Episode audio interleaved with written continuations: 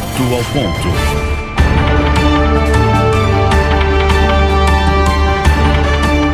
Olá, muito boa noite a você. Eu sou Adalberto Piotti. Seja bem-vindo ao Direto ao Ponto. Você pode acompanhar o Direto ao Ponto pela Rádio Jovem Pan, acessando o aplicativo Panflix e também pelas redes sociais. Toda segunda-feira, neste horário, você acompanha entrevistas e debates de temas relevantes da atualidade. No programa de hoje, nós recebemos o senador eleito pelo estado do Ceará, Eduardo Girão. Senador, seja muito bem-vindo. Boa noite ao senhor. Muita honra, muita alegria. Paz e bem a todos vocês. Carol, Capês, Jason, Dani. Que a gente possa ter um excelente debate. Bom, já apresentados, mas faço agora oficialmente também aqui, me acompanho nessa entrevista, Fernando Capês, jurista, também Daniel, Daniela Alves, cientista política, Carol Curimbaba, analista de política, e Jason Vieira, economista. Nosso convidado de hoje, Eduardo Girão, foi eleito senador da República na primeira vez que disputou uma eleição. Luiz Eduardo Grangeiro Girão nasceu em Fortaleza e tem 50 anos de idade. Empresário com atuação nos setores de segurança privada e hotelaria, Fundou em 2004 a Associação Estação da Luz, uma entidade sem fins lucrativos com forte atuação na área social e na produção audiovisual para o cinema brasileiro, sempre com obras com a temática da paz e da espiritualidade. O tema da defesa da vida desde a concepção, aliás, está entre suas principais bandeiras, assim como a ética na política e a busca por um Brasil sem drogas, sem jogos de azar e sem acesso indiscriminado às armas de fogo. Em 2018, Eduardo Girão decide entrar na vida política e candidata-se ao Senado. Motivado pelas manifestações populares nas ruas contra a corrupção e por uma intensa experiência familiar envolvendo a segurança de seus filhos. Girão não era aparentemente um forte candidato, mas acabou sendo eleito senador da República pelo estado do Ceará, contrariando as pesquisas. Recentemente, foi candidato à presidência do Senado Federal, mas acabou abrindo mão e apoiando o senador Rogério Marinho, do PL. Girão tem defendido o voto aberto e disse trabalhar por um Senado independente e pragmático, mais próximo da população e das demandas da sociedade, sem qualquer posicionamento que o aproxime do governo federal ou que o distancie, ou seja, uma independência da casa em relação ao Palácio do Planalto. Senador, vamos lá. Que momento nós estamos desse país, na sua opinião? Se o senhor me permitir, na semana passada nós tivemos aqui vários juristas convidados para discutir a democracia, a liberdade de imprensa. E eu fiz menção de que nesse país, até bem pouco tempo atrás, tudo era pacificado no entendimento da Constituição. Ninguém questionava o entendimento de liberdade de expressão, da liberdade da imprensa, e também não se questionava a inviolabilidade do parlamentar em seus votos e manifestações. Tudo isso foi questionado recentemente. Não o bastante, está se questionando inclusive a lógica democrática composta na Constituição. Hoje temos uma Procuradoria em Defesa da Democracia, apelidada malfadadamente de Ministério da Verdade, indicada por um governo, ou seja, do Executivo. Que momento nós estamos do país hoje, senador? Olha, nós estamos num momento, é, Pioto, muito difícil, né? mas eu sou um otimista por natureza, tenho muita fé não é porque eu sou espírita apenas que a gente acredita que a provação que nós estamos passando no Brasil tem uma razão de ser, né? É, ou a gente aprende pelo amor ou pela dor. Geralmente é pela dor, pelo nível de egoísmo que nós temos, né? De, é, de vaidade. E eu acredito que a gente está sofrendo aí uma, um vilipêndio sobre todos os aspectos, né? Na nossa liberdade de expressão. O brasileiro está tá com medo do que está acontecendo, né? Se parlamentares hoje pensam duas vezes no que falar dentro do Brasil, você imagina o cidadão comum lá na ponta. Então, é, a Constituição não é respeitada por aqueles que deveriam ser os guardiões da nossa Constituição, principalmente o poder supremo do Brasil, o, o, STF, né, que nós temos hoje uma é, é, é, quem manda e quem desmanda no Brasil. E eu, como um senador dos 81, sei que tem muitos colegas comprometidos, cumpridores dos seus deveres, mas eu tenho o dever de pedir desculpa à população brasileira, porque o Senado hoje ele está prostrado. né? Ele ele está assistindo de camarote a um poder esmagar os demais poderes, né? E porque está faltando essa altivez no Senado para chegar, peraí, cadê aqui? Vamos, vamos, vamos, tem lá dezenas de pedidos de impeachment, né? E o Senado simplesmente vai é, engavetando por anos ele vem engavetando isso. Isso vai criando um poder cada vez maior, fazendo ativismo judicial, uhum. político puro, clássico, né? E a gente está vendo no Brasil isso é, se postergar cada vez mais. Senador, mas onde foi essa virada de chave em que o Congresso aqueceu as decisões do Supremo ou quando o Supremo começou a se sobrepor às prerrogativas e aos outros poderes? Eu acho que isso vem sendo construído há alguns anos, mas tem uma, uma linha de corte que eu vejo ali quando a revista Cruzoé ela foi é, censurada, uhum. né? naquela história do amigo do amigo do meu pai. Começaram a parar processos ali que investigavam ministros do Supremo. E nós tivemos ali o primeiro momento que estava entrando o governo Bolsonaro, né? Estava naquele momento com a popularidade altíssima e o próprio governo não fez a sua parte, né, junto à sua, à sua base de apoio, para que senadores assinassem, por exemplo, pedido de impeachment. Né? E nós tivemos retiradas, inclusive, naquele momento, que não poderiam acontecer. Ali, eu acho que começou a sair dos trilhos, veio a questão do ramagem, que foi mais ou menos naquele período, o presidente é, tem a liberdade de escolher sim, sim. Né, o seu diretor da Polícia Federal. Prerrogativa dele. Total, total. Sempre foi assim como é agora, que o Lula escolhe um, uma pessoa ligada a ele, historicamente, né? E naquele momento o STF intervém e não deixa aquilo acontecer. Né? Então foi outro corte ali, porque que naquele momento, por quê?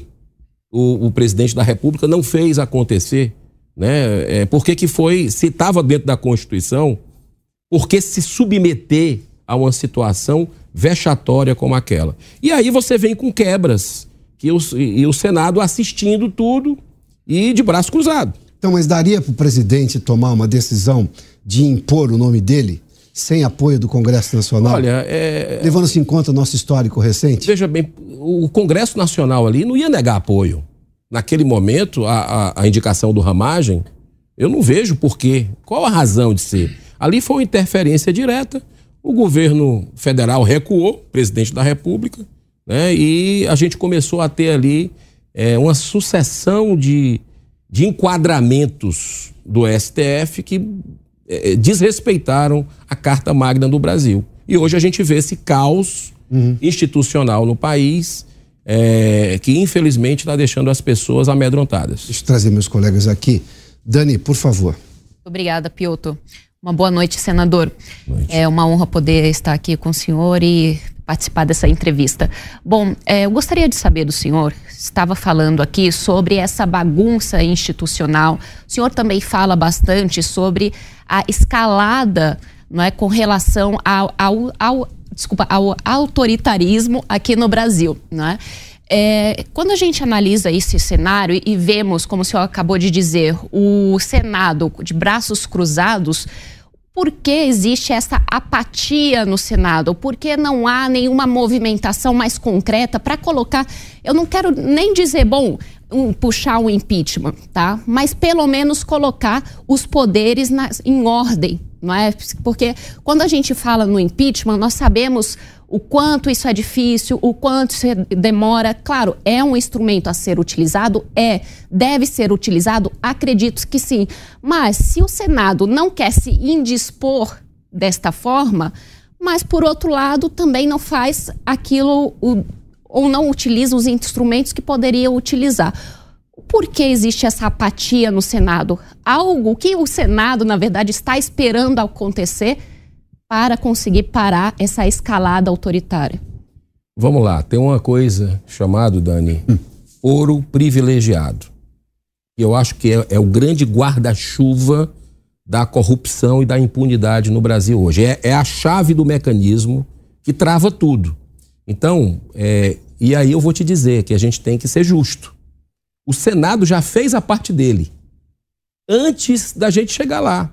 Antes de 2019, foi votado um projeto, inclusive, uma PEC do senador Álvaro Dias, que por unanimidade passou no Senado para acabar com o foro privilegiado, ou seja, os processos dos senadores e deputados, que são muitos, tem muitos processos, né, de correligionários, de familiares, deles próprios, estão na mão dos ministros do Supremo e iriam cair com a aprovação do fim do foro privilegiado para as instâncias inferiores, lá para a primeira instância.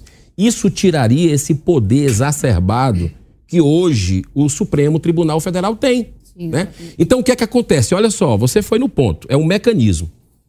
É, quem investiga os ministros do Supremo é o Senado. Né? Essa é uma, é uma prerrogativa do, do, do, da Casa Revisora da República. E quem investiga os senadores são os ministros do Supremo. Travou. Parou. Entendeu? É, é, é, é, um poder protegendo o outro. Perfeito. Enquanto a sociedade não entender isso, né, e, e aí eu digo uma solução, que eu gosto sempre de buscar alternativas, de forma pacífica, respeitosa, com firmeza, nós precisamos voltar às ruas. Porque se tem uma coisa que político respeita, eu já aprendi em quatro anos e meio. É um povo organizado que sabe se manifestar. Isso aí sente. O que o povo precisa pedir? Uma pauta dessa, para que se possa votar. Lá na Câmara dos Deputados, está na gaveta do presidente da Câmara, há cinco anos, essa pauta que é essencial. Que é outra coisa? O fim da reeleição no Executivo. Essa é uma pauta que não, não podemos esperar, que já está madura, inclusive, Sim. em reuniões de líderes que a gente teve com o presidente do Senado, com os outros líderes. O pessoal já está entendendo que é um caminho interessante. Sabe por quê? O que estraga com o nosso país, que é fantástico. Esse nosso país, eu, eu achava que era rico, mas ele é riquíssimo.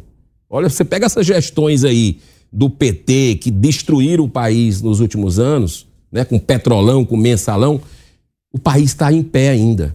Então, o populismo é o grande problema da nação. Você começa aqui hoje, o governo já começa a ter medidas populistas para continuar no poder, para se perpetuar no poder. No, no, no momento que você corta isso, você já começa a dar uma amplitude diferente de perspectiva para a nação. É que a estrutura ela é feita para autossobrevivência, né? Essa é a verdade. Então, se não tiver a população pressionando para que algumas, alguns pontos ali mudem, Isso. não realmente a gente não consegue esperar nada vindo de boa vontade, digamos assim, né? É Nós vamos entrar no assunto da população, Carol, por favor. Boa noite, senador. Boa noite, Piotr. Obrigada pelo convite mais uma vez.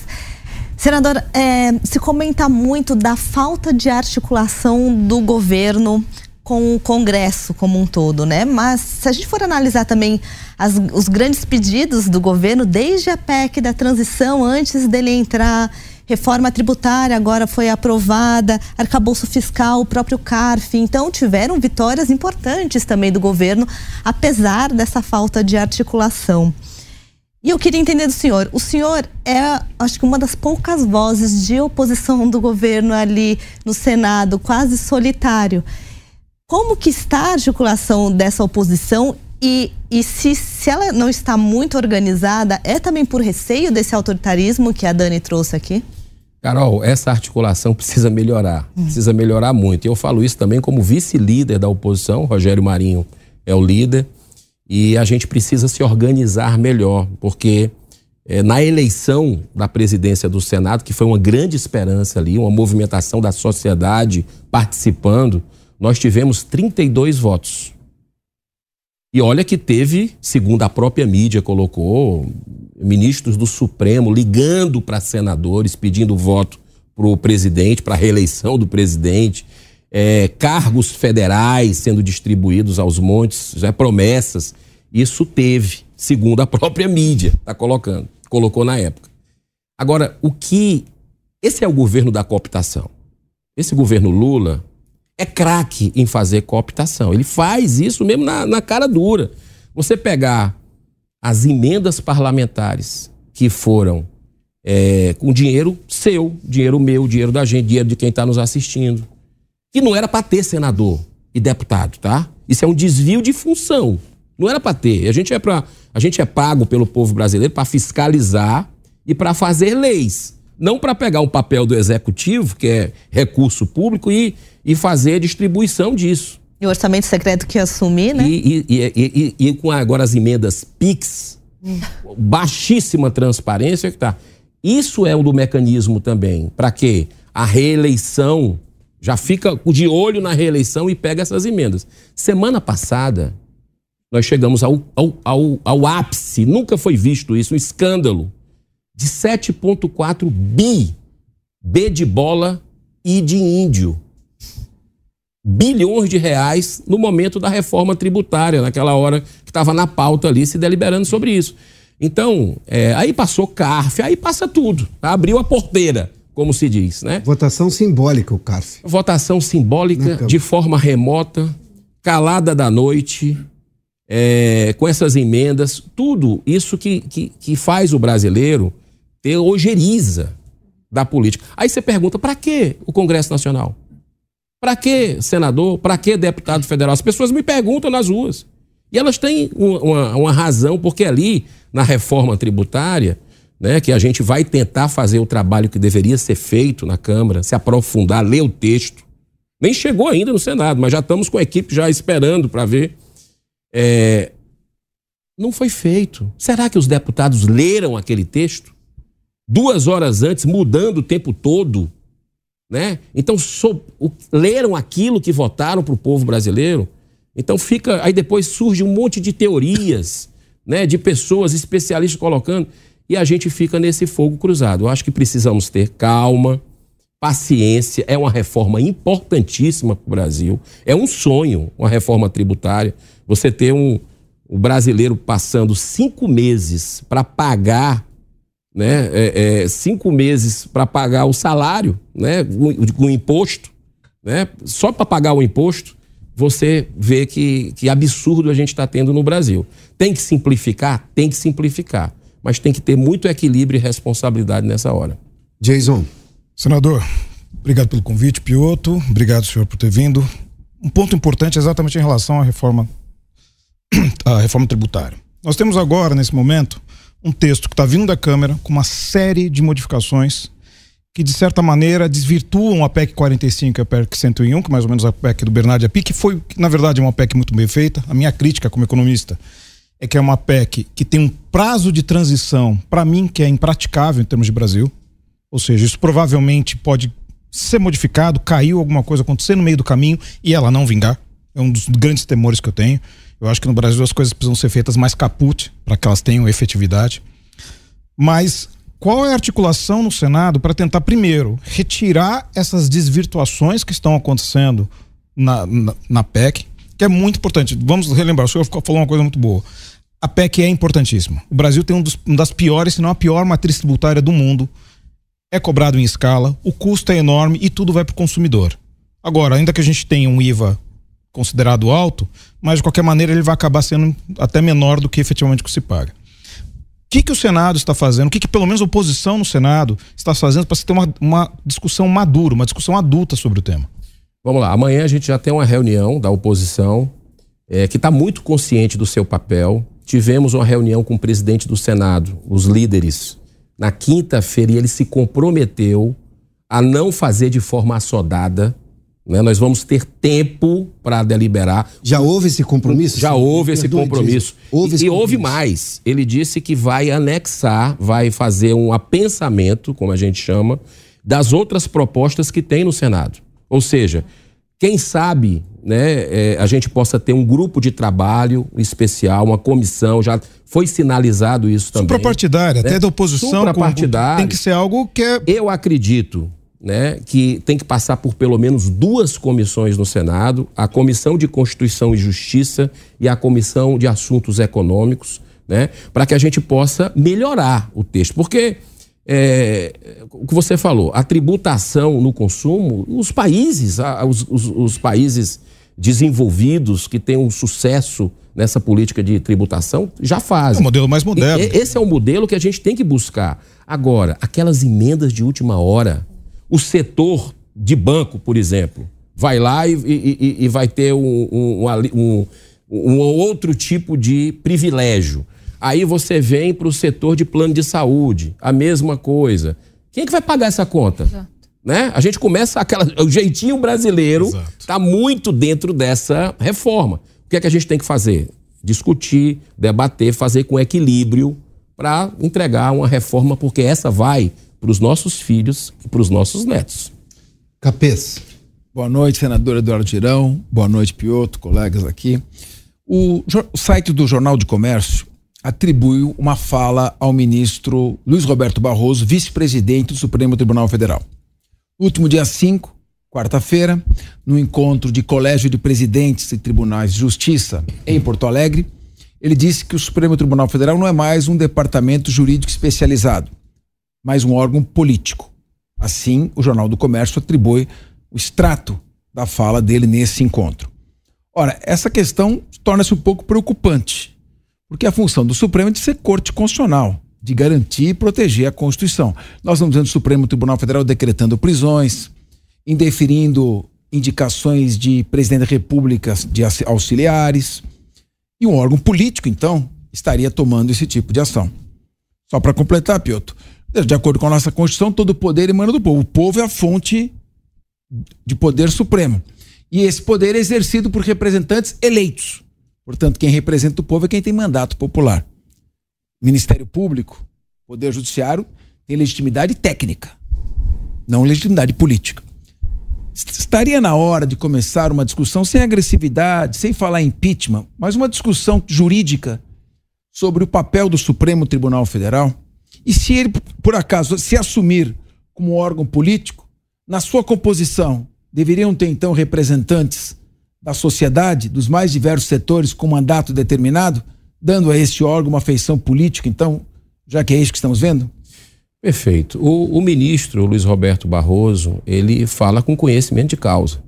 Né? É, inclusive, esteve, é, antes de ser ministro, fazendo palestra é, pela legalização das drogas, da maconha, fora do Brasil, em 2004, e votou quando deveria se declarar suspeito numa matéria que está, é, inclusive, tramitando agora, que não é, diga-se de passagem, de competência do Supremo Tribunal Federal. É mais uma usurpação né, do Congresso que debateu a lei de drogas duas vezes, uma no governo Lula, há 17 anos, a, a, no governo Lula, no primeiro governo Lula, né, e outra agora no governo Bolsonaro, que o Congresso, 513 parlamentares votaram, deputados, 81 senadores votaram, os presidentes da República, os dois, sancionaram e agora o STF está discutindo o artigo, a constitucionalidade,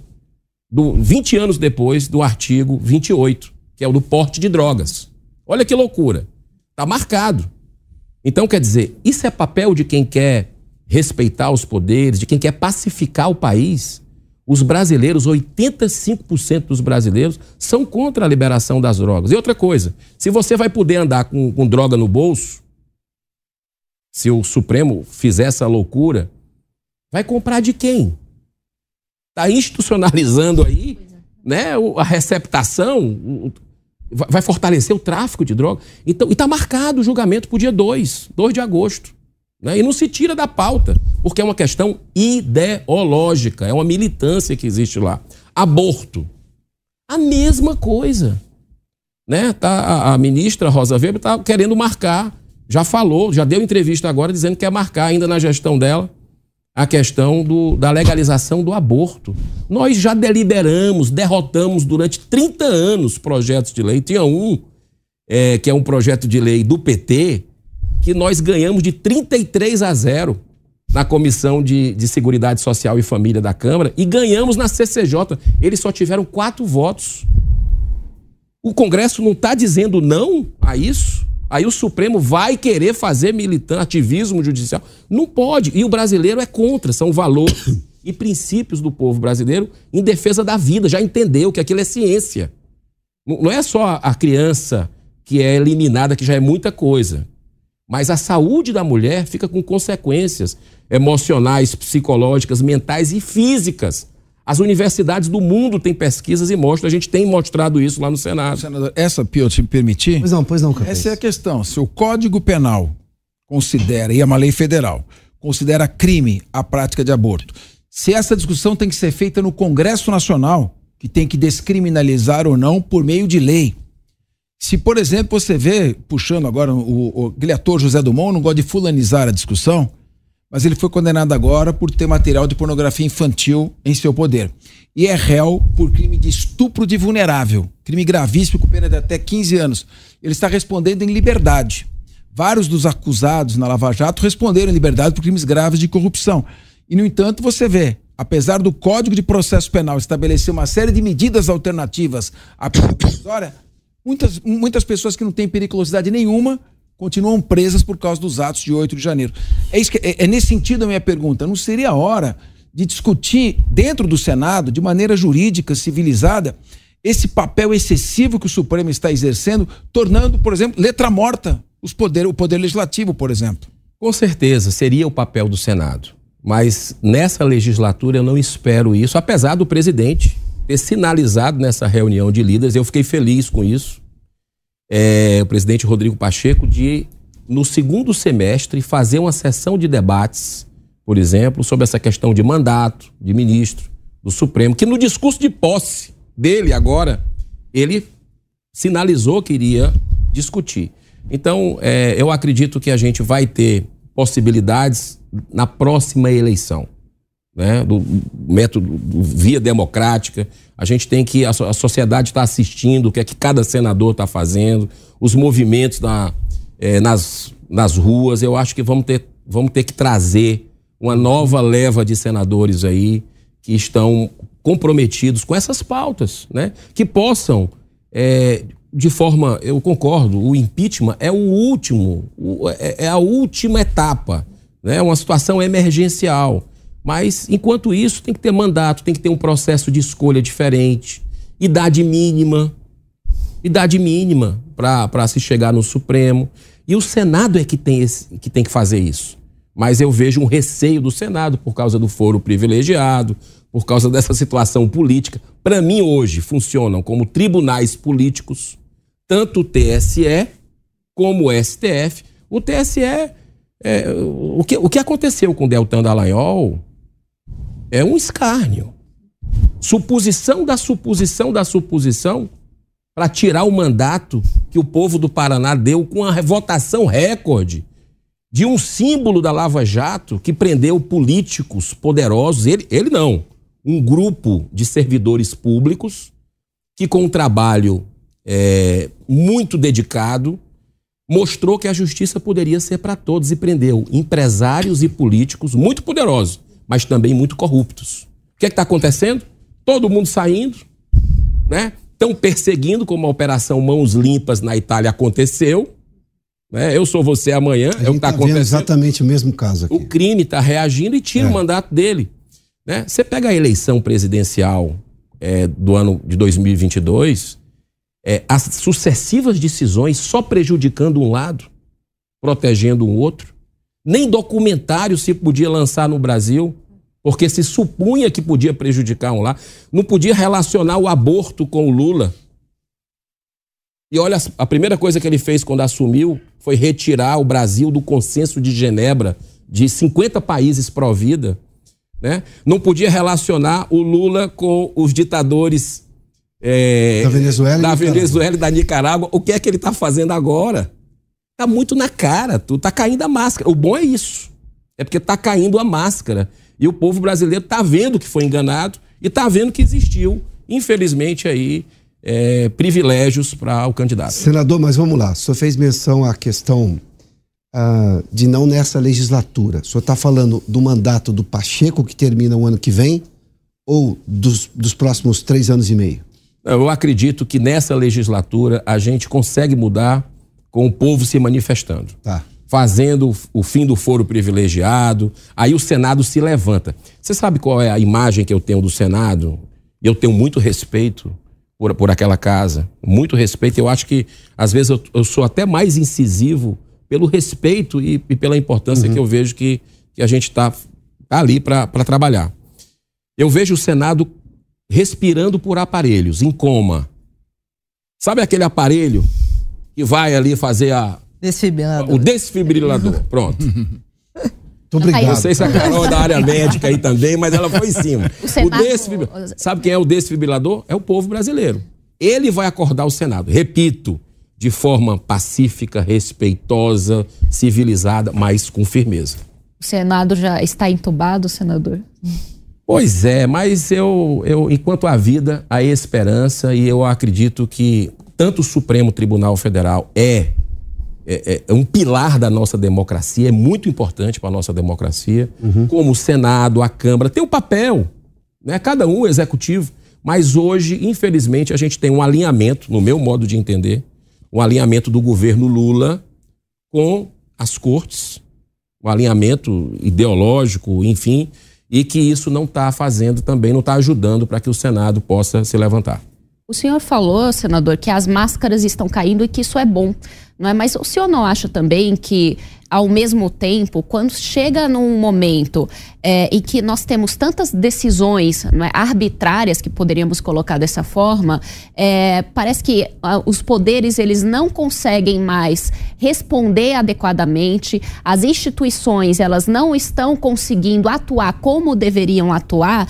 Isso não seria é, um ponto grave já na nossa democracia? Eu não estou aqui é, querendo defender algo com- diferente da democracia. Muito pelo contrário, eu defendo absolutamente a democracia e me preocupo com ela. E eu preocupo- me preocupo exatamente com essas, esses autoritarismos, não é? essas decisões que vêm acontecendo. Como o senhor vê? Apesar dessas máscaras caindo, que é um lado bom, mas a que ponto nós chegamos institucionalmente? Dani, me permita só ah, ampliar. Ah, não faltam evidências.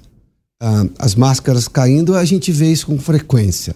Não faltam afrontas à Constituição, não faltam afrontas à divisão entre os poderes, não faltam afrontas a quase nada, que até outro dia parecia o maior escândalo da Terra. Agora tudo isso parece ser admitido, eu não sei se é essa expressão, com uma certa normalidade.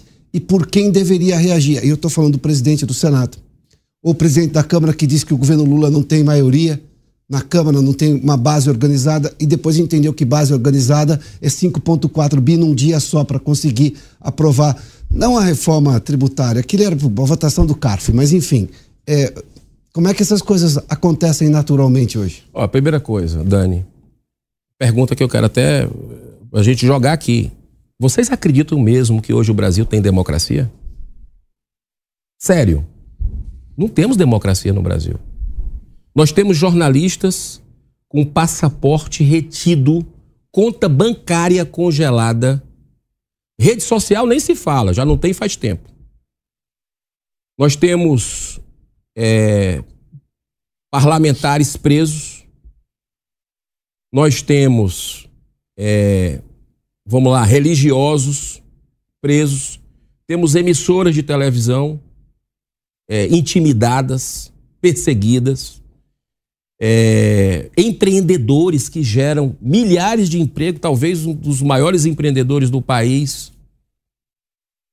Né, que as redes de 10 milhões, 12 milhões de seguidores há meses congeladas sem motivo nenhum, porque ele tem um posicionamento político.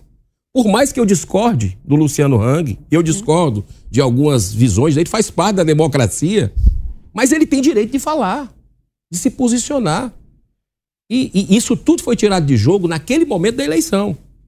Olha só. E continua, né? Então, eu não vejo, Piotr, que hoje, com, com todo respeito, que a gente tenha democracia no Brasil. Não está perdido, estamos numa pseudo-democracia, que eu acho que a gente pode recuperar é, com esses movimentos. Ou a quero voltar aqui, ou a gente aprende pelo amor, ou aprende pela dor. Ela ensina muito pra gente. Né? Então, é, eu vejo que é, os valores estão invertidos, como você colocou, Sim. hoje completamente invertidos na sociedade. Né? Aqueles que, que cumprem seu dever e a lei estão sendo ali, estão levando troco, né? um instinto de vingança. Eu acho que o que marca muito esse governo hoje é o espírito de vingança daqueles que se diziam os democratas, que queriam pacificar a nação. Que é revanchismo. Revanche. E você vê isso nas falas. Claramente, não, não, é, não é dedução. Você vê isso nas falas. Então isso não faz bem para o Brasil. Eu estava no aniversário esse final de semana da minha esposa, da minha esposa, uns amigos, um grupo pequeno. E, e na mesa lá, o um casal, um falando de Bolsonaro, outro de Lula, e aquela coisa toda, né? O negócio ainda acontecendo isso. E, e não ouve um, não dá para ouvir o outro. E, e, grupo de WhatsApp sendo, fe, sendo desfeitos por causa disso. Né? Onde é que nós vamos parar com isso? Eu acho que chegou a hora de, peraí, vamos usar a, a razão, o bom senso, porque nesse aspecto a emoção está atrapalhando. É, a curto prazo, a curtíssimo prazo, só um órgão pode pacificar o país e mudar esse estado de coisas, que é o Supremo Tribunal Federal. É curto Sim. prazo. Justamente esse órgão que nós estamos aqui criticando é ele que teria o poder para garantir um pouco mais de segurança jurídica, previsibilidade e permitir que haja investimentos no país geração de emprego para quem precisa. Não existe uma, um diálogo dentro do Senado. É uma casa que o Supremo tem que respeitar, até por necessidade. O, o, o presidente da casa, Rodrigo Pacheco, é um jurista, grande criminalista. Não haveria uma possibilidade de estabelecer um diálogo, ao menos com uma ala garantista é, do Supremo Tribunal Federal, que possa estar tá vendo um excesso nessas prisões, nesse protagonismo, eu diria nessa alteração do conceito de corte constitucional, em prejuízo da imagem do Supremo, de maneira quase irrecuperável. Existe um, um movimento nesse sentido, se não for de confronto, o ideal que seria de um diálogo, para que eles ao menos começassem fazendo um gesto aplicando o Código de Processo Penal, cumprindo o que está escrito no artigo 319 e soltando as pessoas que não têm periculosidade, estão presas até agora com base em, em, em denúncias coletivas que não individualizam o comportamento. Olha, eu vejo, é, sinceramente, um movimento do presidente da casa tentando fazer esse diálogo. A gente percebe isso. É, hoje, no meu modo de entender, a justiça é um homem só né, que os outros dão guarida. Esse inquérito 4781 é uma vergonha. É o do é, fim do mundo? É, é o que dito por, por ministro do Supremo. Sim, o ministro Macoré. Inquérito do fim do mundo. Ele não, ele não tem fim. Ele não tem fim. É, não existe isso no nosso ordenamento jurídico. Você sabe mais do que eu. É o mesmo que julga, é o que, que vai lá fazer, é, que é a vítima, que é o, o, o delegado da história, ou seja. E os, e os acusados não, não têm foro privilegiado. Não tem foro privilegiado, não tem direito à defesa. Nós vamos fazer, depois de, muito, de muita batalha, nós conseguimos fazer uma audiência pública agora, nessa semana, quinta-feira, 14 horas, lá no Senado Federal, para ouvir advogados das pessoas que, que, que foram detidas, que estão presas ainda, que não têm acesso aos autos que não tem o, o, o, olha, uma imagem que chocou o Brasil esse final de semana, não sei se vocês chegaram a ver, foi de duas crianças, uma de oito, outra de três, que foram receber a mãe, que passou seis meses presa, e o pai junto, preso, por causa dos, dos, dos atos do dia 8 de janeiro. Quero deixar muito claro: quem errou, quem foi lá depredar, seja de direita, de esquerda, infiltrado, a gente está na CPMI para buscar isso, quem é, deve ter a conduta individualizada e ser punido rigorosamente. Para que nunca mais isso aconteça. A medida de sua culpa. Claro, mas teve gente, a gente sabe, que entrou na manada. É aquele efeito do Maria vai com as outras. Isso, que estava lá na curiosidade, entraram no Arapuca. Né? E chegaram lá e foram bater selfie e tal. Essas pessoas, você pegar um pai e uma mãe preso com dois filhos pequenos, cuidados pela irmã que deixou a faculdade, para cuidar dele, que deixou o emprego que tinha, e eu conversei com ela, e as crianças se sentindo abandonadas, se, uh, se sentindo rejeitadas. Não tem, não tem nada no mundo, não tem dinheiro no mundo que vai recuperar esses seis meses desse, dessa Sim. situação. E o pai continua. A mãe solta com tornozeleira eletrônica. E o pai continua preso. E essas pessoas estão lá. Eu já fui na Papuda, já fui lá na Colmeia, e, e, a gente vê uma situação assim de gente com comorbidade ainda presa. Mas isso não incomoda os senadores? Isso incomoda, senadores? isso incomoda. Isso aí, muitos senadores têm se posicionado com relação a isso, né? Temos levado isso ao, ao presidente do Senado, né? ele tem estabelecido esse diálogo, é, mas precisa ter um gesto é, do, do Todo-Poderoso Supremo. Né? Hoje mesmo, por exemplo, um coronel da PM, que é o, o Naime, que foi na CPMI e, e convenceu a todo mundo ali. Eu acho que não teve parlamentar de direita, de esquerda, de, que não se convenceu que ele estava na folga dele, na folga, foi lá como, ser, como um, um, um, chamado a missão, foi chamado. E ele foi, enfrentou, levou uma bordoada aqui, foi, teve que ir para fazer curativo e tudo. E o cara continua preso sem ver a família dele. Quer dizer, sem nenhum, nenhum tipo de, de defesa. Os, advogados, eu perguntei, os senhores tiveram acesso? Não, não tivemos acesso aos autos. Isso é uma caçada às bruxas, é uma coisa assim surreal. Tem aquela música do, do Nenhum de Nós, que diz, mais o ódio cega, né? Sim. É, eu, eu acho que cega. A súmula vinculante 14 do Supremo Tribunal Federal, do Supremo, e é vinculante, dá a qualquer investigado ou acusado o direito de consultar os autos e ver as provas que já estão juntadas. E é o Supremo descumprindo uma súmula vinculante. Então eu digo, não seria o momento de se procurar um diálogo, porque essas pessoas estão presas com, sem culpa formada, com base numa denúncia absolutamente vaga, imprecisa, ninguém sabe o que fez, o que cada um fez, e com o Código de Processo Penal dando amplas possibilidades de responder em liberdade. Agora, eu, eu, eu perguntaria Capriz. ao senhor quem é, quem é o cidadão que estava dentro do prédio do Palácio do Planalto, do Supremo, do Supremo, quebrando o relógio que Dom João VI trouxe para cá com a vinda da família real em 1800. Quem é aquele cidadão? Até agora ninguém eu sabe. Eu tô querendo saber Quem é isso. É ele? Eu tô querendo saber, sabe o que também? Cadê as imagens do Ministério da Justiça? Por que, que o governo Lula decretou sigilo nessas imagens? E a CPI blinda para que a gente não vote esse requerimento. Por que esse medo?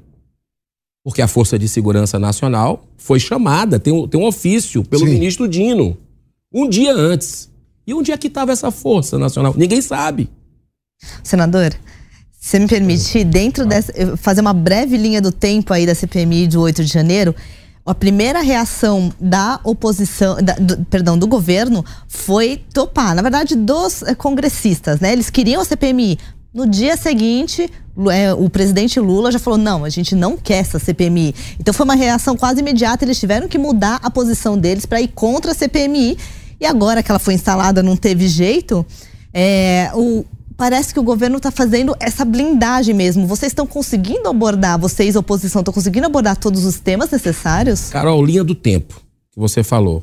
O governo não queria, ele, ele no início foi para cima para querer. Isso. No dia. No Isso. dia. De, Sabe o que, é que fez mudar de ideia? Sabe o que é que fez? O relatório da ABIN que foi vazado pela Folha de São Paulo. Ali mostrou que o governo foi avisado com dois dias de antecedência 48 órgãos do governo federal receberam um alerta que o objetivo era destruir fisicamente os prédios das praças dos três poderes. O que é que se faz com informação dessa? Se reforça a segurança onde pode. Cerca Brasília. Cerca Brasília. E, e Brasília tem efetivo para ah, isso. Ah, tem demais. Já Ela teve foi criada para isso. Foi criada para federal para o trânsito é. dos, dos ônibus. O que foi que o governo Lula fez? É isso que a gente quer saber parece que fez tudo o inverso. Mas vocês estão conseguindo trabalhar nesses fatos? O problema é o seguinte: é que, como o governo Lula sequestrou a CPMI, houve um sequestro. Ele tomou, ele assaltou a CPMI. Ele colocou parlamentares lá, alinhados, governistas, que nem sequer assinaram a CPMI, gente. Que é um instrumento da oposição, da minoria histórico, sempre foi assim.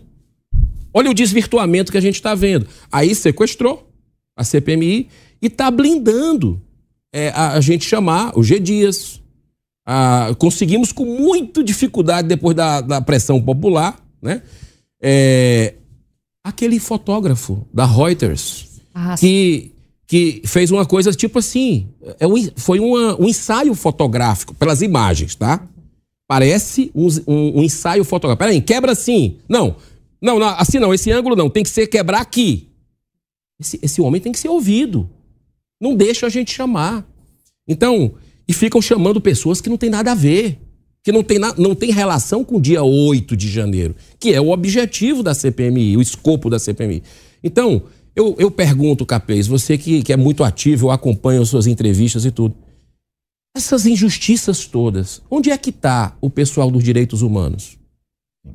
Cadê aquela turma que. A OAB quando, se omitiu, quando, A. OAB, a OAB, e o presidente está tá chamado, viu? Nós convidamos o presidente da OAB quinta-feira para o Senado. Vamos ver se vai.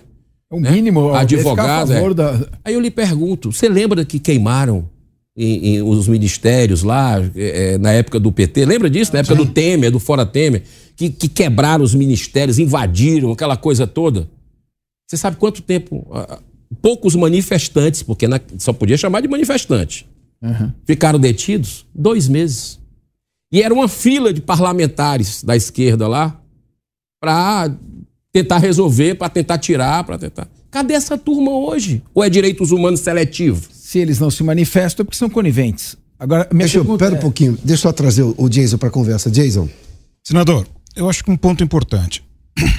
Dado o poder que tem a Conselho Supremo nesse momento, talvez o próprio governo não esteja se sentindo, de certa maneira, cooptado, porque era, um- era interessante no, no ano passado, porque era um ano de eleição. Ou seja, tudo que se agia contra, contra a situação naquele momento favorecia a oposição. Mas será que a coisa não tomou um vulto tão grande que até o próprio executivo e pátio do legislativo já não está também com o pé atrás com essa situação? Olha, o tempo vai dizer isso, Jason. Eu acho que o tempo eh, vai demonstrar pra gente, tá tudo muito claro hoje. Não dá para se esconder embaixo do tapete as coisas. Você vê que tá, tá saindo. E enquanto a gente tiver rede social, e até isso estão querendo minimizar, né? É o PL. Você acha que o Deltan foi caçado só por. por- A gente viu pela, pela, pela interferência do, do, STF na questão da, da, da, da pele da fake news. PL, PL do fake news. Que Se o Deltan- Congresso não votasse, É. ele, ele mesmo pautaria. Exato, o ministro da Justiça falou também nesse sentido, né? Então são ameaças que a gente está tendo e o tempo vai mostrar exatamente o andar da carruagem. Eu, eu repito, eu vejo um alinhamento hoje, uma percepção minha de eh, do governo Lula com alguns ministros ali eh, influentes do, do Supremo Tribunal Federal. e essa, essa influência, na sua opinião, é já nível de cooptação? Porque, vamos pegar o, o caso do Senado. Eu vou voltar ao Senado porque essa é a casa que Claro. se espera que saia alguma coisa do ponto de vista da legalidade. Eu não posso esperar que a Câmara faça alguma coisa. A Câmara pode votar projetos de lei para tentar mudar a percepção do Senado ou reformas constitucionais. Ela participa do debate, mas medidas momentâneas, rápidas, assim, é só o, o Senado. Dia desses, Rodrigo Pacheco, presidente da casa, disse que não ia votar o marco temporal, que a Câmara já se manifestou. Amanhã são 70 dias ah, da lei de saneamento, da derrubada dos decretos pela Câmara. Isso. Amanhã parece que vai votar o, o Senado. Ele prometeu que seria o primeiro item da pauta. Bom, vamos aguardar, mas já são 70 dias. Ele falou que não ia votar o marco temporal, que é um assunto também do Congresso, porque o Supremo estava discutindo. Ele não tinha pressa do assunto. É, senador, aí é difícil falar que a população precisa sair à rua, porque, embora eu reconheça esse seu apelo e entenda seu apelo, mas eu acho que as pessoas elas estão temerosas de serem presas. Se ela olhar para a colmeia e olhar para o presídio lá da Papuda, elas não vão para a rua. Não vão para a rua porque, ué, se caçam a liberdade delas de falar numa, em alguns momentos, convenhamos, completamente inofensiva à rede social, porque às vezes é só uma crítica, não é uma ofensa, mas é só uma crítica mais dura. E até outro dia isso não passava de simplesmente uma crítica e ponto. Às vezes de mau gosto, mas é só uma crítica. Mesmo até uma ofensa, né? Pois não. Até a própria ofensa tá, tá regida sob a lei. Ele responde uma ofensa legalmente, mas. Hou- ele- Houve entendimento do Supremo que autoridades tinham que conviver com ofensas, porque Exato. elas esperam pessoas públicas. Exato. Acho que, se não me engano. o Direito próprio- não tutela a, a- a hipersensibilidade de autoridades públicas. Acho que, se não me engano, esse voto foi do ministro Alexandre de Moraes, se não me engano. Ele dá esse entendimento. Sim. Daí o Senado, pelo presidente, que é um criminalista, que é um jurista, ele não reconhece o direito de todas essas pessoas que estão presas lá. E, de novo, eu concordo com o senhor. Quem depredou, paga. Mas o MST, que invadiu também a unidade da Embrapa em Pernambuco, também precisa pagar. Porque aquilo também é prédio federal. É uma unidade de pesquisa federal. Bom, diante disso tudo, eu tenho na figura do senador Rodrigo Pacheco, e isso não é uma ofensa pessoal a ele, eu só estou criticando a posição pública dele, porque eu não vou abrir mão de fazer isso, mas há um problema ali que parece que há uma certa inação. O senhor está trazendo aqui que ele já está mais aberto ao diálogo. Que bom, alvissareiro vi isso, mas não para no, na, na presidência do Supremo? E o STF está disposto a esse diálogo, não é? Porque não adianta só o Pacheco não é, ter essa disponibilidade. A gente vai ver isso agora, no dia 2 de agosto, com a retirada, acredito, né, que o bom senso manda que se faça isso, retirada dessa é, é, descriminalização do porte de drogas, que o Congresso já votou, já mostrou, e o, Sena, e o, o STF está fazendo isso. É, a questão, por exemplo, do marco do saneamento foi uma grande vitória nossa. Né? Nós fomos conversar com o presidente do Senado, várias vezes, cobramos, inclusive, publicamente, e ele é, fez dois meses agora, dois meses e pouco, e colocou para votar. Existe a expectativa que o próprio governo revogue. Né? O próprio, próprio governo é, faça as alterações, mas ele prometeu que seria amanhã, primeiro item da pauta.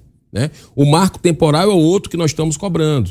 Né? Se a Câmara já fez o trabalho dela, por que, que o Senado não pode fazer? Sim, Esperar claro. pelo Supremo, por quê? Se é um papel nosso. Que é prerrogativa Que é prerrogativa. Nós estamos lá para legislar. Nós somos pagos para isso. Senador, eu acredito que se for numa linha não de confronto, mas de rediscussão, o presidente Rodrigo Pacheco, que é mais jeitoso, não se recusaria a uma discussão. Por exemplo, rediscutir o papel do Supremo enquanto Corte Constitucional e não um, um, órgão que tem competência criminal ordinária para ir decretando prisão. Ele está parecendo uma vara criminal e não uma corte eh, eh, constitucional. Peço, só para trazer um pouco mais de esclarecimento para o nosso espectador, você está dizendo de uma conversa informal? Não, não, Para mudar não. o posicionamento deles ou uma discussão, não, para evoluir não, do claro, ponto de vista de legislação? Claro que a política, Sim. a reunião antecede um encontro, uma conversa. Claro. É, presidente, Senado está ficando mal, está tá, tá, tá depondo contra a imagem do Senado,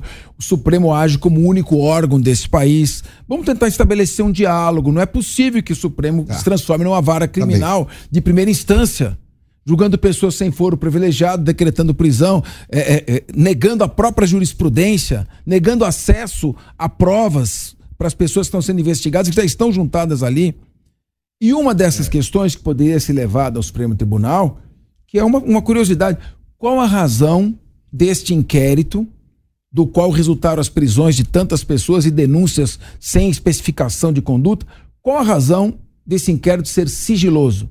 Por que a sociedade não, não pode saber quem são as pessoas que estavam dentro dos prédios, quebrando, destruindo o patrimônio público? Quem estava por trás disso? Quem se omitiu? Por que, qual a razão do sigilo?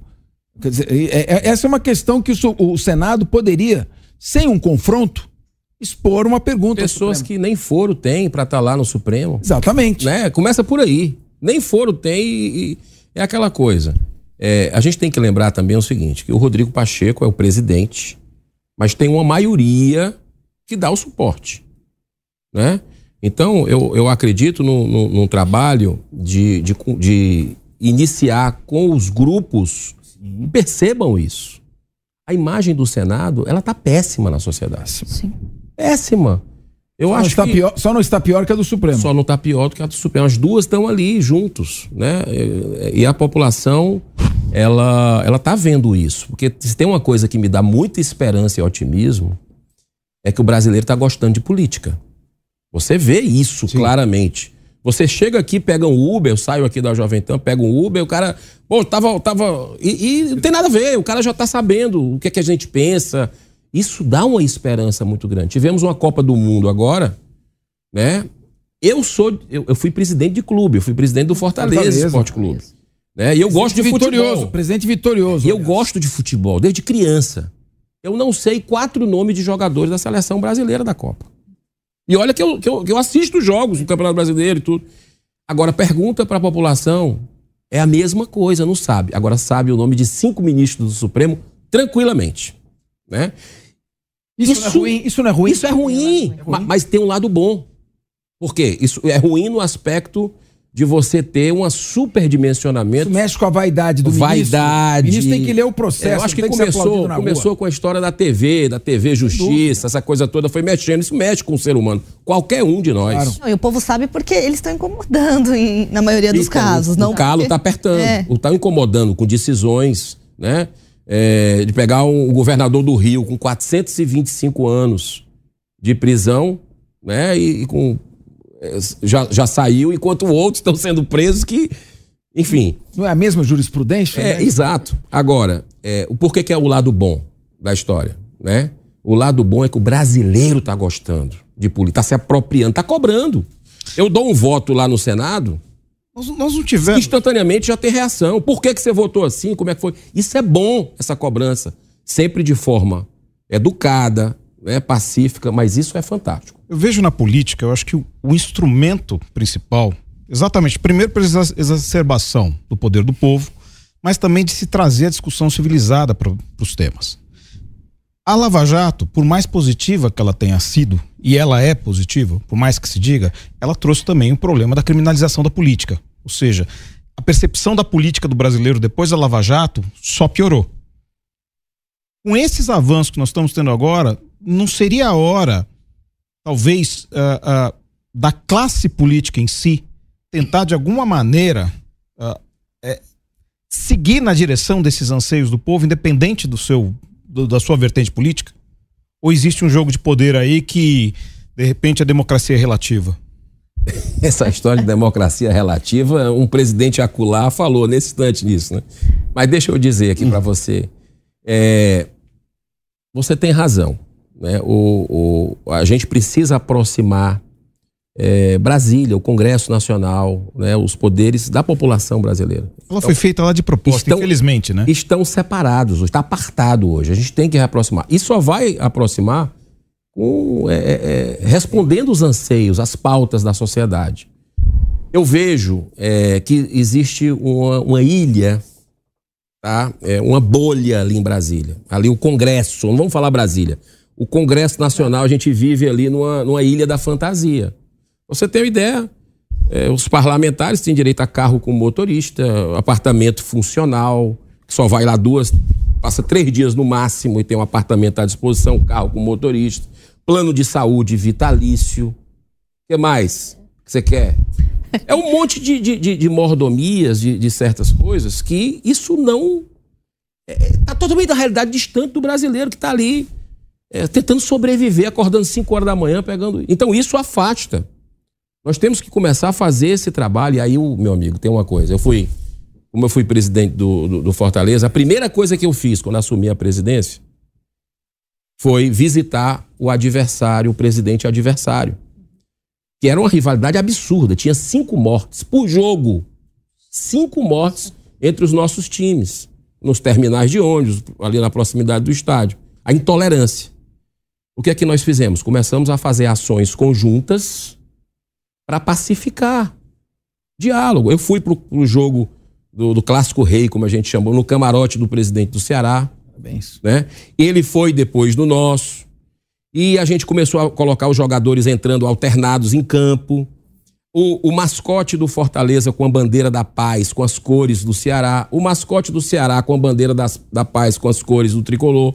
A gente começou a fazer isso e isso vai mexendo, porque o exemplo vem de onde? O exemplo vem de, vem de cima. Exatamente. Então a gente tem que, que, que, nos aproximar, a gente tem que dar o, se dar o respeito primeiro, porque infelizmente hoje nós estamos, é, o Senado ele está subserviente, não só ao STF, mas ao Palácio do Planalto. Eu vejo isso claramente, né? É, mas eu vejo um movimento ali de, de parlamentares de vários partidos é, dialogando no sentido de que já deu. Nesse cenário, uma reforma política com voto distrital, nem pensar. Seria o ideal que a gente tivesse. Mas com o povo na rua é uma pauta boa. Deixa eu lhe fazer uma pergunta. O senhor teme que o, o governo vá aplique um rolo compressor com emendas, troca de cargos, ministérios no Senado, como fez na Câmara agora? Nessa votação de reforma tributária, ou essas votações pendentes no Senado? Olha, é... nós tivemos algumas votações que é, isso foi, isso aconteceu, né? O, o, o, governo ele usa essa tática, né? E a, a eleição precisa... para presidente do Senado a gente já viu uma interferência. É, a gente te, teve também o arcabouço fiscal, Sim. né? Teve é, esses movimentos, né? Mas eu confio muito nos colegas, né? Na capacidade, né? Os senadores cabelo branco, a maioria foram governadores, têm uma responsabilidade grande e eles têm assim um, eu, eu percebo um movimento é, de resgatar o Senado Federal. Eu vejo isso, né?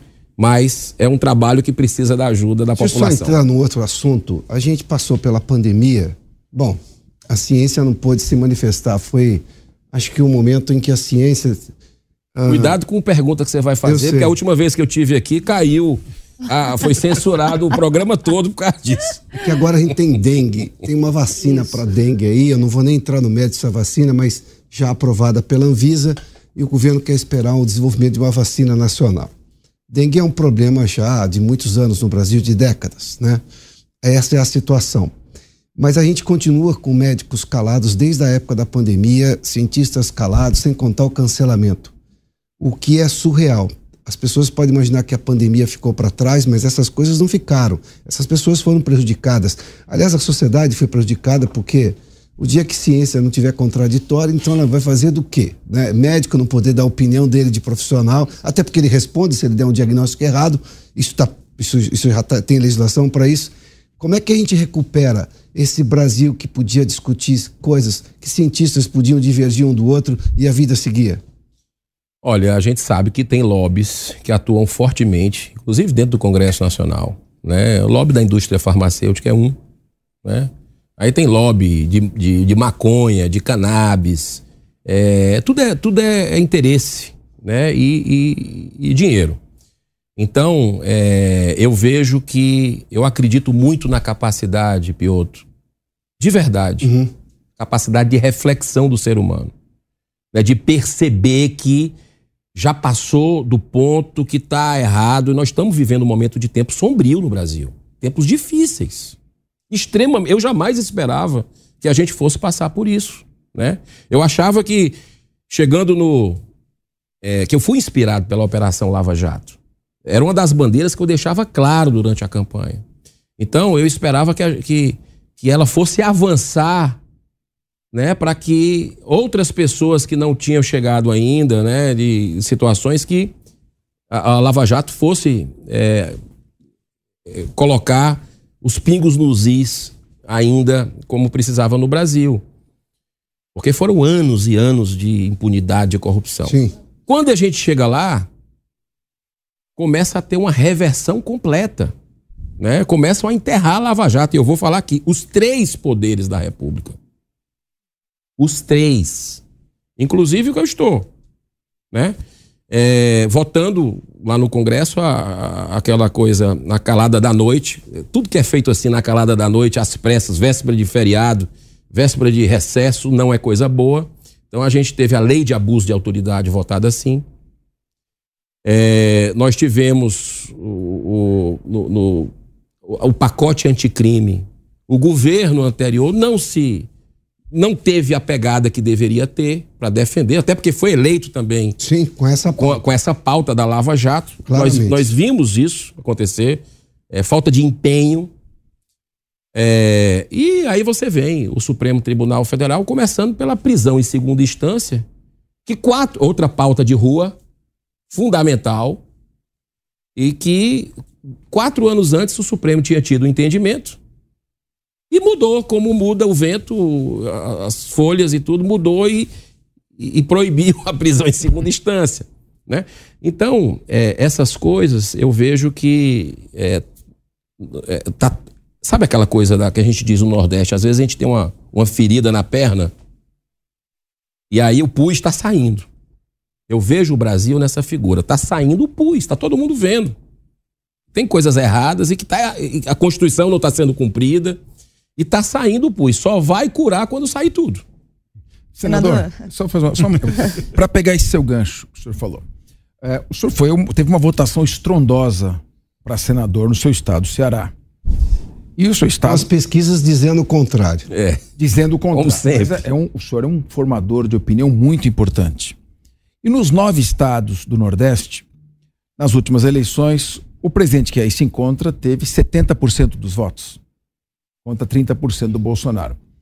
Como nas suas andanças e expondo essa sua com toda a sua dignidade, expondo sua, sua, o seu inconformismo, como é que isso tem sido visto no seu estado com os eleitores que na eleição presidencial, claro, majoritariamente estiveram com o, o candidato que hoje preside o país? Como é que eles estão vendo isso? O que, que eles conversam com Em primeiro lugar, eu vejo política como missão de vida. Para mim, isso é missão.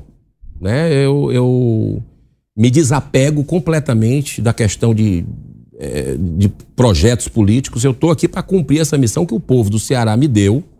E eu procuro, com todas as minhas limitações e imperfeições, que são muitas, mas eu procuro cumprir com dignidade. Né? É, eu sou um parlamentar que vou nos mercados, que vou nas feiras, que ando nas praças e converso com gente de direita, gente de esquerda, gente de esquerda. Eu converso mesmo.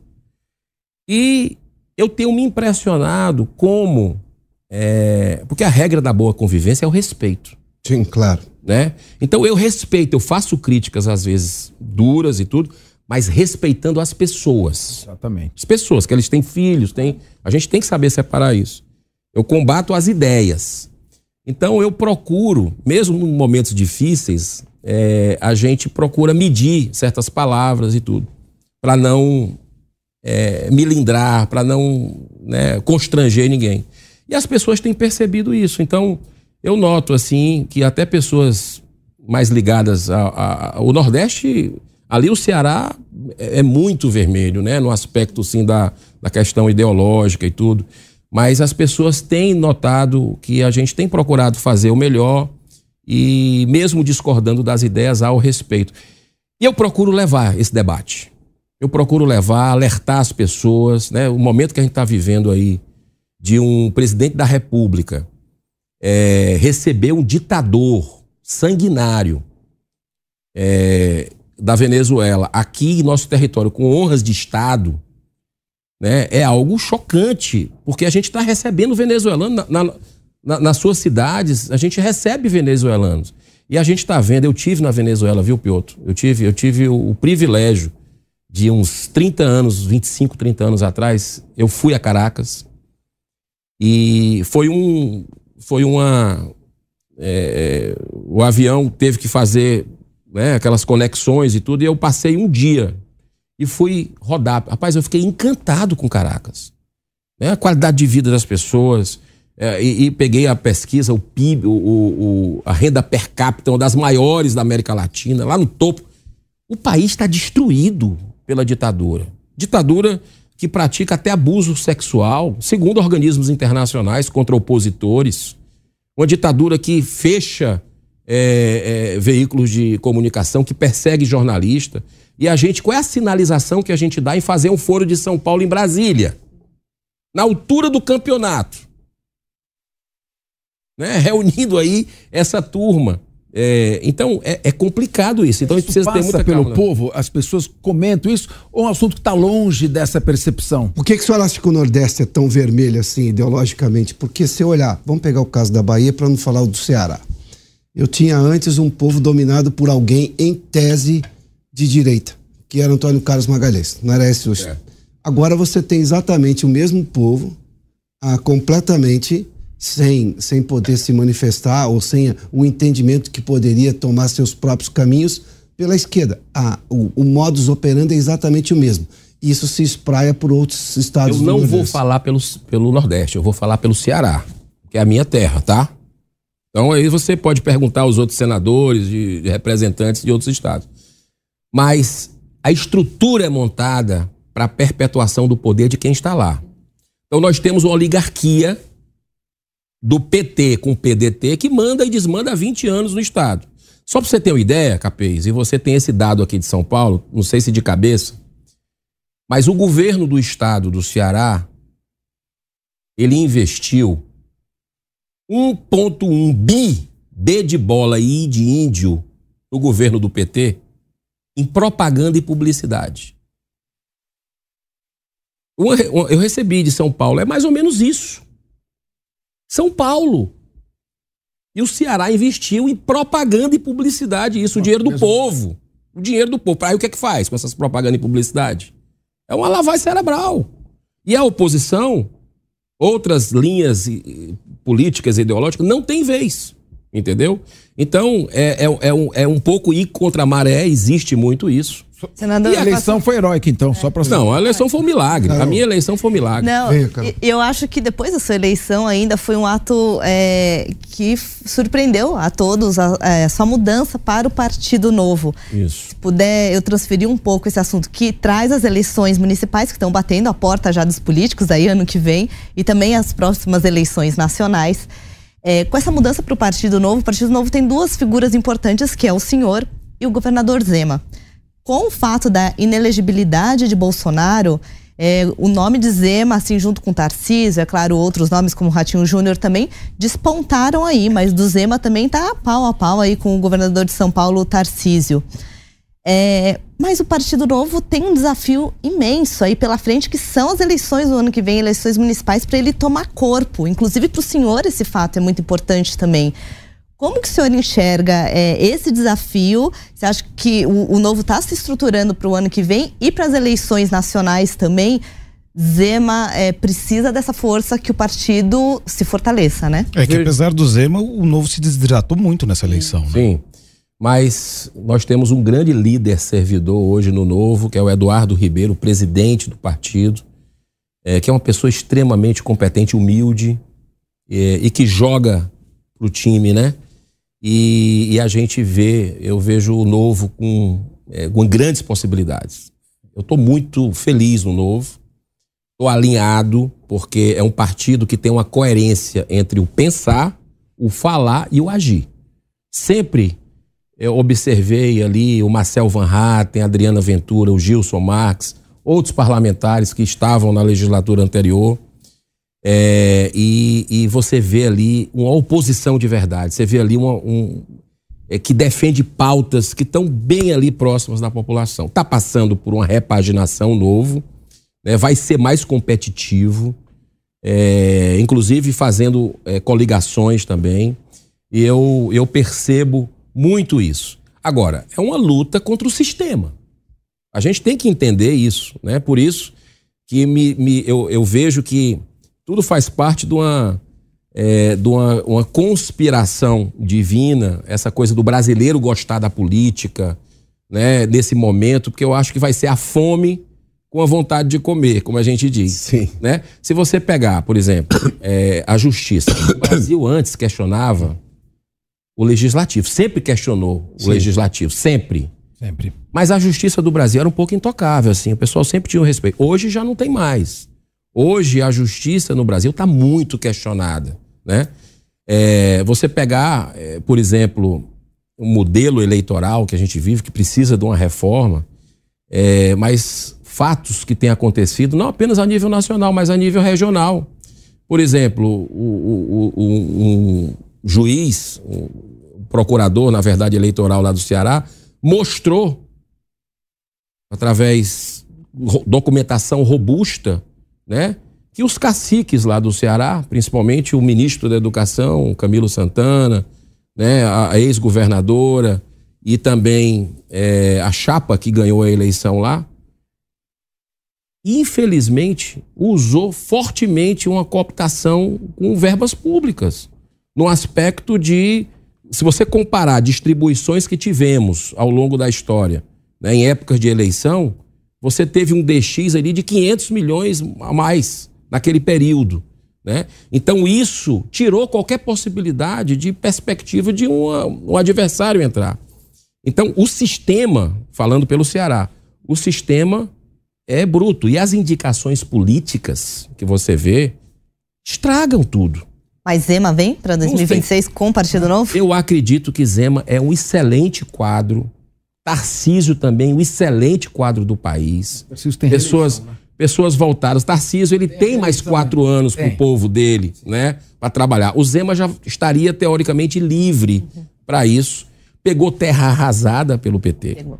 Completamente terra arrasada. Fez uma gestão que poucos sabem desse dado, né? Que 740 mil empregos foi gerado durante a gestão Zema, com pandemia no meio e tudo. Então, se ele faz isso, se ele conseguiu fazer esse trabalho de gestão para o estado de Minas Gerais, que está lá já atingindo níveis espetaculares em todos os aspectos, você imagina o que é que ele pode fazer pelo Brasil. Então, eu vejo, são nomes que estão surgindo e que a direita tem que se unir, tá, Carol?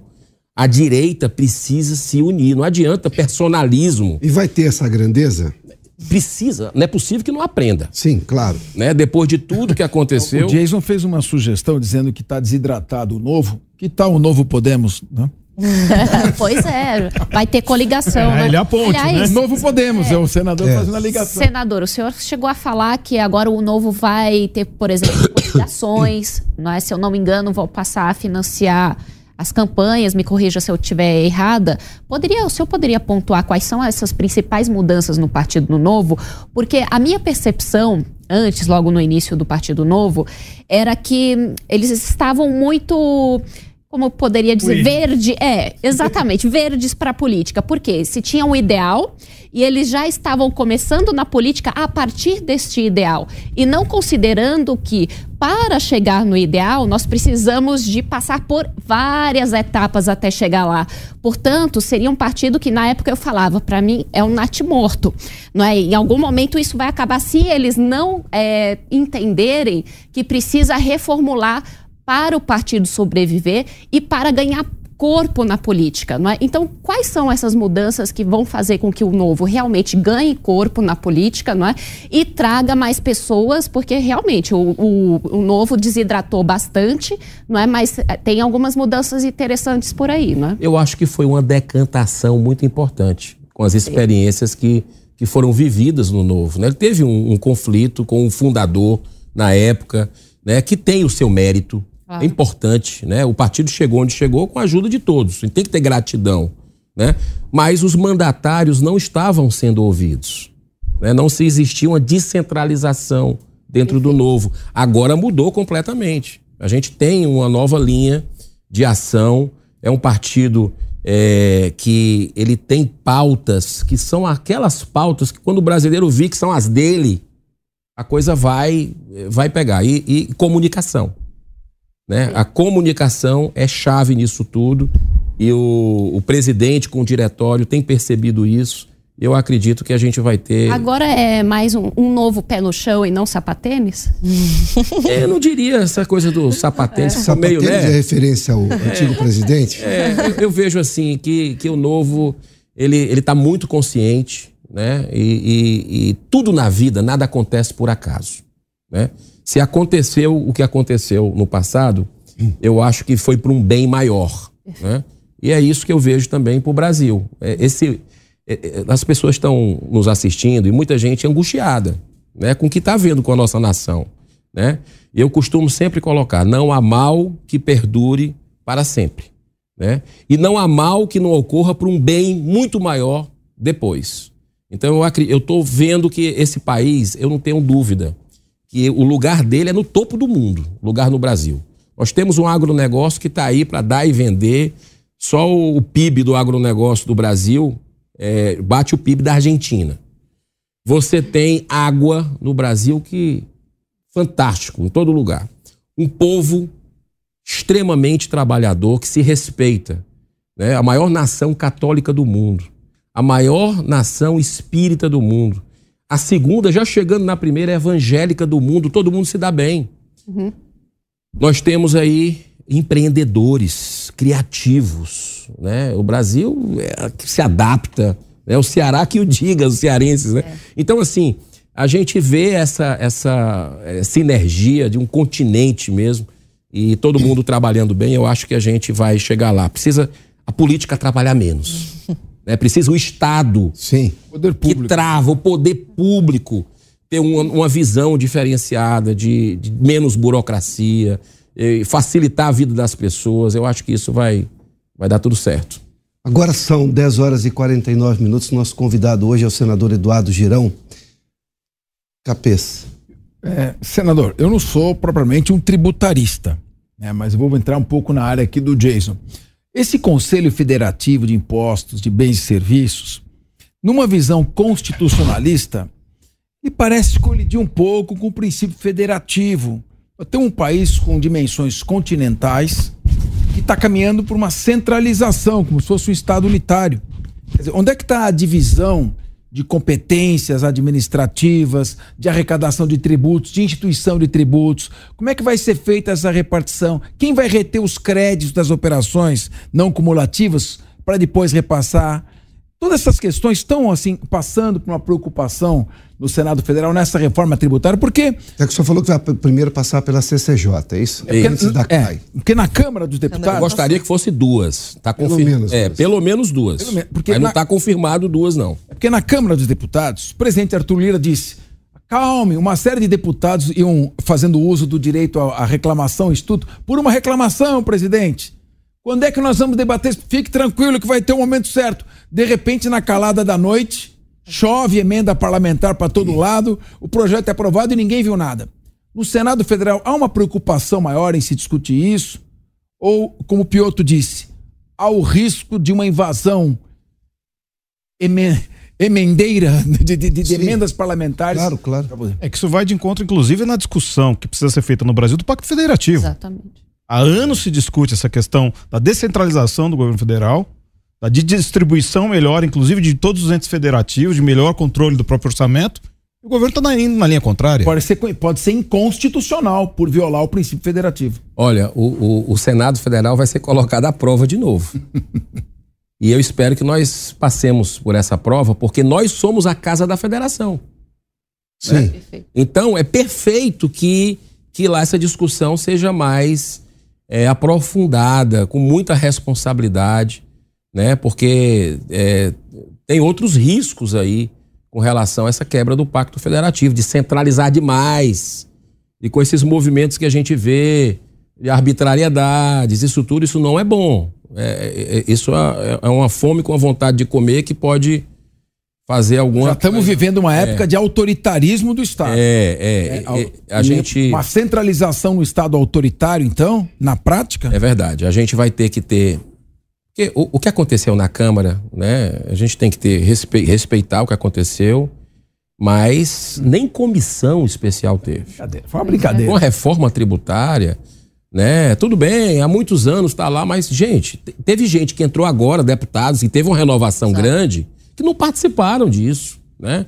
E você votar, eu entendo os parlamentares, e tem muitos hoje que estão sofrendo, né? De, porque votaram contra, mas ali, se eu tivesse naquela situação, o texto recebendo de última hora, sem poder analisar com a responsabilidade que eu tenho, ali é uma questão até de prudência, né?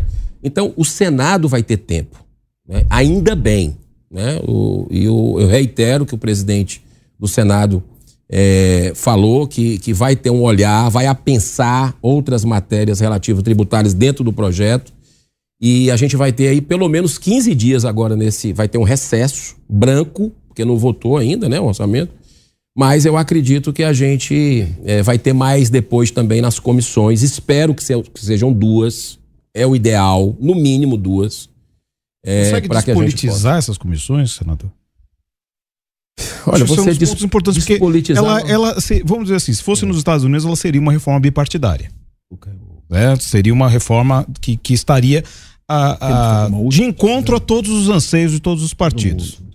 Mas será que ela não vai ser, essas comissões não vão ser politizadas, vão desvirtuar o tema? Que eu acho que hoje em dia, talvez, é, se bem feita, pode ser a reforma mais importante do governo Lula. Pode ser o equivalente ao plano real do plano do, do governo Lula. Seria possível fazer isso? Olha, a gente vai ter que, que tirar do âmago do nosso ser tudo de técnica que se tenha de conhecimento com as assessorias para fazer, porque isso é eminentemente técnico, não tem Exato. que entrar política aí, né? É, mas eu estou vendo, por exemplo, uma CPMI que tinha que ser técnica. Sim, esse é o fato. Tinha que ser técnica, essa do dia 8 de janeiro está sendo totalmente política, né? Mas a gente vai tentar levar, jogar luz aí nessas sombras e eu confio muito né, nos nossos colegas, nos líderes que lá estão, para tentar fazer o melhor é, para os nossos as gerações vindouras aí, nossos filhos, nossos netos. Temos mais quase cinco minutos. Carol, por favor, dá Vamos tempo de fazer uma última passagem. Então, eu não vou sair da reforma tributária. Acho que outro ponto também, acho que essa questão federativa acho que é mais relevante juridicamente falando. Mas algo que me preocupa muito essa imensa lista de bens e serviços e indústria, algumas indústrias que vão ser favorecidas, vão ter isenção ou desconto no imposto. E assim, tudo é importante, né? Alimento é importante. Eu falo, sou filha de produtor rural. É, eu entendo que essa reforma, para simplificar, deveria igualar imposto para todo mundo. Se você precisa ajudar o mais pobre a comer, dar dinheiro direto na mão do mais pobre, né? Deixar mais rechonchudo Bolsa Família. Eu sei que o agro exporta, ele precisa de um suporte, pode fazer isso de outras formas, deixar mais rechonchudo o plano safra. Mas colocar um monte de penduricalho, como é de costume do brasileiro, né? Vocês acham que vão conseguir discutir, quebrar alguns lobbies que tem tirar esse monte de indústria aí que entrou para eu, eu vou mais além. Dá para simplificar, porque a impressão que tive, apesar de algumas simplificações que ela trouxe, ela se complicou em muita coisa essa reforma tributária. O texto da Câmara é um pandemônio. Muitas emendas de última hora. Um princípio importante, quero reiterar, né, que é, a gente é, fazer esse olhar para o consumo é fundamental, vai facilitar o jogo, porque o que existe hoje é um manicômio mesmo de, de impostos no Brasil, de tributação. Não existe. Você tem que ter um exército dentro de uma empresa média, grande, para é, poder entender. São portarias em cima de portaria. Eu acredito. É um, é um, um grande avanço. Já. É, um, é, um, é um avanço, mas a gente precisa fazer o melhor avanço. Esse é o trabalho que a gente tem que fazer. E tirar privilégio. Né? Esses lobbies aí atuam, a gente sabe. Mas a gente vai ter que debater com a sociedade. A sociedade precisa ser ouvida. Ela não foi ouvida nessa reforma. É, porque parece que só a sociedade, a, a classe média não foi isentada de alguma coisa. O resto está todo mundo com alguma isenção. Não fecha. É Jason e Dani, rapidamente. Ah, Dani, por favor. Imagina, não sei se vocês querem continuar no assunto. Temos lá, da, temos três minutos. Rapidamente, para fazer uma passada tá, também com o Tá ótimo. Bom, é, senador, eu vi que saiu algumas notícias é, da possibilidade do senhor se candidatar à prefeitura de Fortaleza. Quando eu vi essa notícia, eu fiquei, bom, mas faz muito sentido, não é? O porquê deixar o Senado e ir para a Prefeitura de Fortaleza. Não que eu considere um cargo menor, muito pelo contrário. Eu é, acredito que é nas, nas cidades que nós temos essa a oportunidade de efetivamente implementar as políticas públicas de uma forma adequada, não é? No entanto, quando o senhor explicou sobre essa complexidade e o travamento do, do poder político no Ceará, Exato. aí ficou um pouquinho mais claro para mim. Existe realmente essa possibilidade do senhor tentar se candidatar à prefeitura de Fortaleza para tentar quebrar este monopólio do poder ali, não é local, ou é, o senhor talvez vá é, trazer alguns nomes que possa vir como candidatos fortes? Dani, uma coisa é certa, eu posso te afirmar. Eu não venho para reeleição no Senado. Porque oito anos é muito tempo no Senado. Muito tempo. E eu acredito que a gente tenha que. O papel de, de líder é você trazer, gerar novas lideranças e, e ocupar os espaços. Então, é, eu estou no tabuleiro. Né? A minha vida, é, eu, eu, a família sabe tudo, a gente conversa muito com a minha esposa, que é jornalista, e a minha vida está dedicada, nesses oito anos, a participar desse tabuleiro, a ajudar no que puder. Então, prefeitura, governo do estado, tudo isso eu não posso descartar, porque isso é um sentimento do momento, né? E, e ajudar aquelas pessoas que precisam, isso a gente, eu vou fazer onde quer que eu esteja. Capês, vamos lá, temos um minuto e meio. O senhor foi um vitorioso presidente do Fortaleza, para dar uma amenizada. Fortaleza é a segunda maior torcida do Nordeste, pentacampeão cearense, campeão da Série B. O senhor é um desportista, sem dúvida alguma. Tivemos uma tragédia aqui em São Paulo, a morte de uma torcedora num jogo. Como é que está a questão da briga de torcidas ali? Vocês estão pensando em torcida única ou não chegaram ainda nesse estágio no, entre Ceará e Fortaleza? Eu que combati a violência das torcidas como promotor de justiça nos anos 90. Olha, perde muito o espetáculo e você ter torcida única, né? É assim, a gente tem que aprender a conviver, né, como irmãos. Então, é o Ministério Público tem agido nisso, tem um trabalho focado. Eu acredito, Capês, que a bebida alcoólica dentro de estádio prejudica muito o espetáculo, prejudica a paz nos estádios. né? E eu sempre defendi que a gente precisa é, ter esse cuidado com as apostas também. Né? Não tem nada a ver aqueles negócio de aposta em, em jogador fazendo propaganda na camisa dos times. É, você não consegue assistir hoje futebol, é aposta, aposta, aposta. E tem um detalhe: eu tenho conversado com as pessoas. O que tem de, da população vulnerável, endividada, perdendo tudo com essas apostas, porque ataca a emoção. É. Isso é uma tragédia social que a gente vai pagar a conta lá na frente. Muita gente já pagando a conta. Inclusive com a própria vida. Uhum. Né? Então a gente precisa ter esse cuidado. Esporte é vida, é saúde, é feito para unir, não para é, distanciar. Bebida alcoólica simplesmente pode tirar mando de campo do seu time, pode causar uma tragédia, um tumulto generalizado. E a gente quer família dentro dos estádios e não fora. Mas aí o poder econômico, os dirigentes têm que ter essa sensibilidade e proibir essa questão de aposta esportiva uhum. e de bebida alcoólica. Dani, obrigado. Jason, Capês, Carol, obrigado. Senador. Muito obrigado pela oportunidade. Boa sorte, viu? Aqui. Tamo junto. Bom, preciso pedir desculpas ao espectador pela minha voz. Isso é rinite, tá? A semana seca de São Paulo na semana passada. Choveu no sábado, mas enfim. Bom, mas obrigado pela sua companhia, pela sua audiência que esteve conosco. Na próxima segunda-feira, às nove e meia da noite, a gente tem mais direto ao ponto. Hoje, o nosso convidado especial foi o senador Eduardo Girão do Novo do Ceará. Obrigado. Boa noite a você. Até a próxima segunda.